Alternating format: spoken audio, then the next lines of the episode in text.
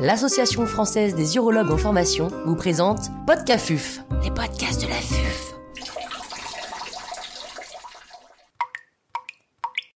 Les clés pour interpréter facilement un bilan urodynamique. Professeur Jean-Nicolas Cornu, chirurgien urologue au CHU de Rouen, nous fait part de son expertise.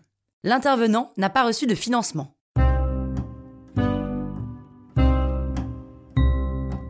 Le bilan aérodynamique est un des examens complémentaires les plus caractéristiques et les plus mythiques de l'urologie. Il intervient à la phase diagnostique, principalement en urologie fonctionnelle.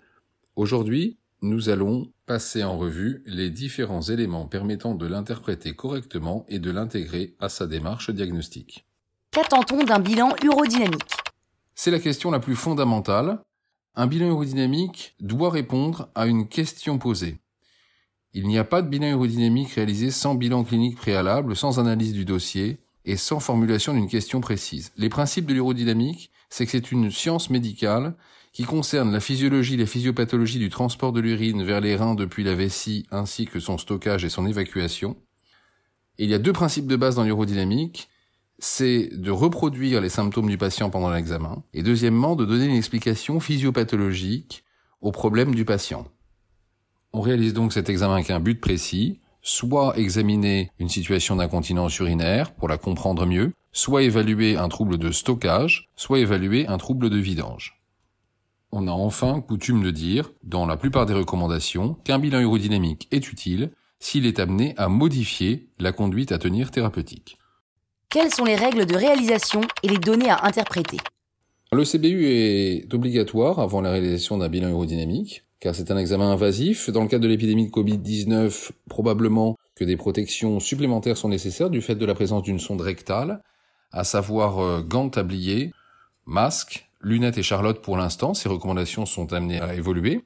L'examen est conduit selon les recommandations de l'ICS avec d'abord un examen clinique, puis une débimétrie libre avec évaluation du résidu par sondage, ensuite une profilométrie mesurée à trois reprises, puis ce qu'on appelle une cystomanométrie, et enfin une étude de la vidange avec courbe pression-débit, et enfin une débimétrie libre de fin d'examen.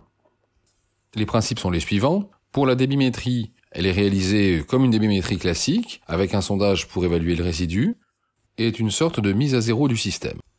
La profilométrie va consister, elle, à mesurer la tonicité du sphincter strié urétral en faisant passer un capteur de pression devant le sphincter, qui est contracté volontairement par la patiente ou le patient, permettant d'évaluer la pression exercée par le sphincter sur la sonde, on en dérivera la classique pression de clôture qui permet d'évaluer la fonction sphinctérienne.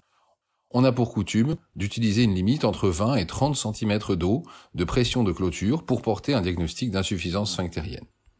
Certaines formules, intégrant l'âge de type 110 moins l'âge, permettent également d'apprécier la tonicité du sphincter. La cystomanométrie est ensuite réalisée. Elle consiste à un remplissage lent de la vessie avec mesure concomitante des pressions rectales et des pressions intravésicales. En soustrayant ces deux nombres, on obtient la pression dite détrusorienne. Lors du remplissage, cette courbe de pression détrusorienne doit rester faible, proche de zéro, témoin de la compliance de la vessie qui accepte de se laisser remplir sans exercer en retour de pression. C'est quand, au cours du remplissage, cette courbe va lentement s'enraidir et avoir sa pente commencer à devenir positive, qu'on va avoir une pression qui augmente au cours du remplissage et ainsi pouvoir apprécier un trouble de compliance. Pendant cette cystomanométrie, on recherchera également les fameuses contractions non inhibées du détrusor, qui sont des élévations de pression, comme une onde à base plutôt large, ce n'est pas un pic comme une contraction striée, et ceci signera par définition une hyperactivité détrusorienne. On a coutume de désigner comme phasique cette hyperactivité détrusorienne lorsqu'elle se matérialise par des contractions non inhibées, dont la précocité et l'intensité ont leur importance, et on parlera d'hyperactivité détrusorienne terminale quand la courbe de pression s'enraidit en fin de remplissage. Pendant la cystomanométrie, on évaluera également les besoins B1, B2, B3, B4 et leur degré d'apparition, le fait qu'il soit éventuellement télescopé, et on notera bien sûr la capacité vésicale cystomanométrique, qui est le maximum de volume qui a pu être instillé dans la vessie pendant l'examen de cystomanométrie. On passera ensuite à l'étude de la phase mictionnelle qui va consister à faire uriner le patient avec les sondes en place pour mesurer la pression détrusorienne pendant la miction. Comme on recueille de manière conjointe le débit en millilitres par seconde, c'est l'occasion de matérialiser la célèbre courbe pression-débit grâce au nomogramme d'Abraham Griffiths où on va pouvoir déterminer trois zones, une zone dite obstruée quand le détrusor se contracte fortement et qu'un débit faible est constaté, une zone non obstruée quand on a une contraction normale ou faible avec un débit lui aussi normal, et une zone équivoque quand il n'est pas possible de conclure. Enfin, une débimétrie libre de complément permettra de vérifier la vidange vésicale complète de la vessie ou la présence d'un résidu. Quels sont les pièges dans lesquels il ne faut pas tomber? Le premier piège, c'est de regarder un bilan aérodynamique dans son bureau sans connaître le patient, sans connaître le dossier, sans connaître l'indication. Cela a peu d'intérêt et peut mener à des interprétations erronées. Une autre erreur est de donner trop d'importance à un bilan aérodynamique. En cas de discordance entre les symptômes cliniques et le bilan aérodynamique, par exemple une capacité euh, vésicale qui est très différente de celle du calendrier émissionnel, il faut savoir prendre du recul et se rappeler que le bilan aérodynamique n'est qu'une photographie à un instant donné. Il faut aussi se méfier des erreurs d'interprétation, la première étant celle de lire les résultats que donne la machine. On doit au contraire être capable d'examiner les courbes et de tirer les conclusions qui s'imposent en regardant les valeurs données sur ces courbes. Il existe également des artefacts au cours d'un bilan aérodynamique qu'il faut savoir démasquer. Cela peut être dû au stress du patient.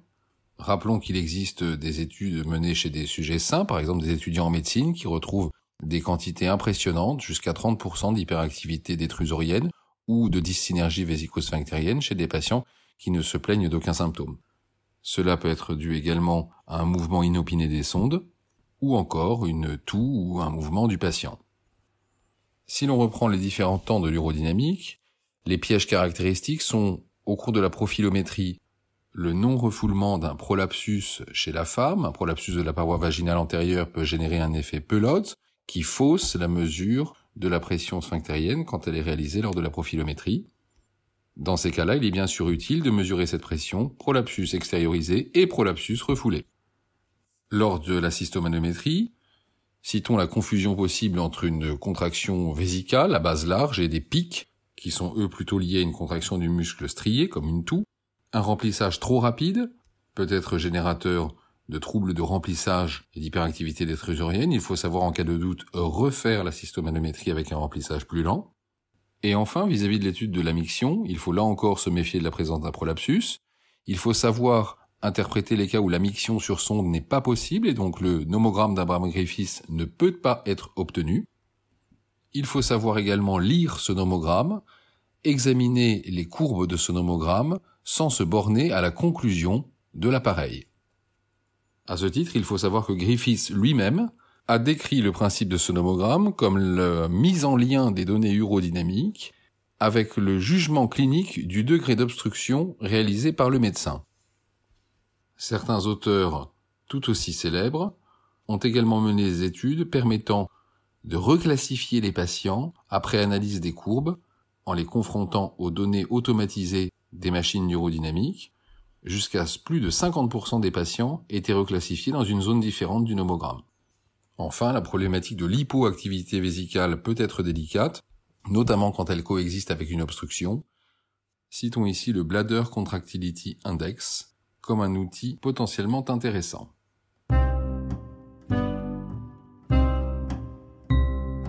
Un grand merci au professeur Jean-Nicolas Cornu pour ses conseils précieux. C'était Podcafuf, les podcasts de la.